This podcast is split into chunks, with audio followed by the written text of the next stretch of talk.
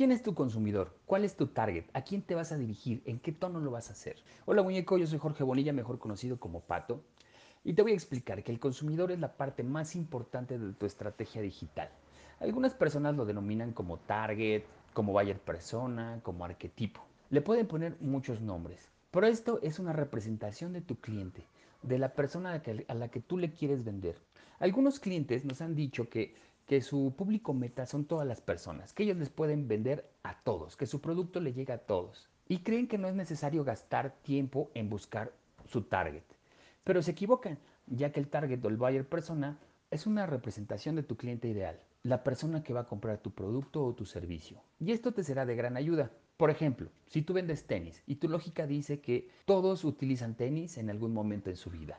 Y claro, pero algunas personas les gustan con pedrería, a algunas les gustan más económicos, a otros más caros, algunos de colores, eh, algunos de un solo color, en blancos, con velcro, con agujetas, sin agujetas, coloridos. Hay un mar de personas con gustos diferentes. Y si tú quieres dirigirte a todos, pues gastarás mucho más dinero a la hora de pautar. Y cuando hagas tus contenidos no te podrías dirigir a todos al mismo tiempo.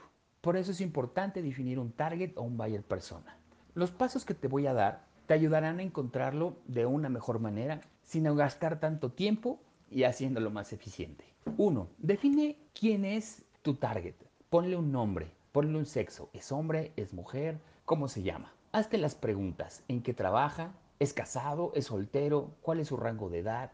¿Qué estudios tiene? cuáles son sus aficiones, sus gustos, sus comportamientos. Ya teniendo esto, vamos al número 2. Los datos demográficos. Es la edad, es el nivel socioeconómico. Entre más específico seas, mejores resultados tendrás.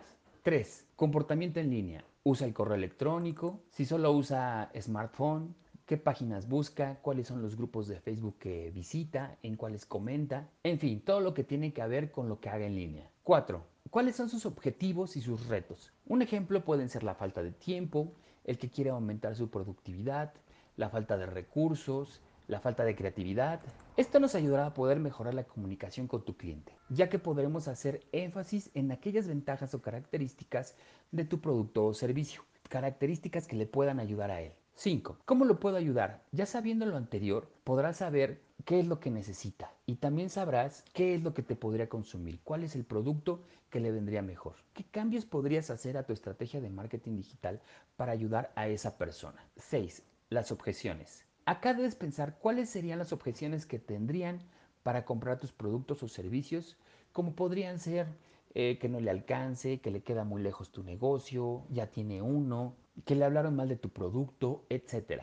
Con esto podrás adelantarte a tu cliente y contestarle antes de que siquiera piense en esa objeción. Puedes decirle que por el tiempo tú se lo llevas a su casa, que por el precio le tienes un descuento o que te aceptas tarjetas con seis meses sin intereses. Que le hablaron mal de tu producto, puedes darle una prueba para que él compruebe que tu producto es el mejor del mercado. 7. En el copy ya con toda la información que recabaste, serás capaz de poder hacer un copy que sea capaz de venderle tu producto o tu servicio a ese cliente, a ese público meta. Recordemos que el copy es el texto persuasivo que llevas en la parte de arriba en nuestros contenidos de Facebook y en la parte de abajo en Instagram. Bueno muñeco, espero que este, este contenido te haya servido y sobre todo que lo lleves a la práctica. Y recuerda dejarnos en tus comentarios qué te pareció, eh, si quieres que agreguemos algo más, eh, cuál es tu rubro para que así nosotros podamos hacer ejemplos sobre ese rubro y tú puedas entender mucho mejor estos contenidos.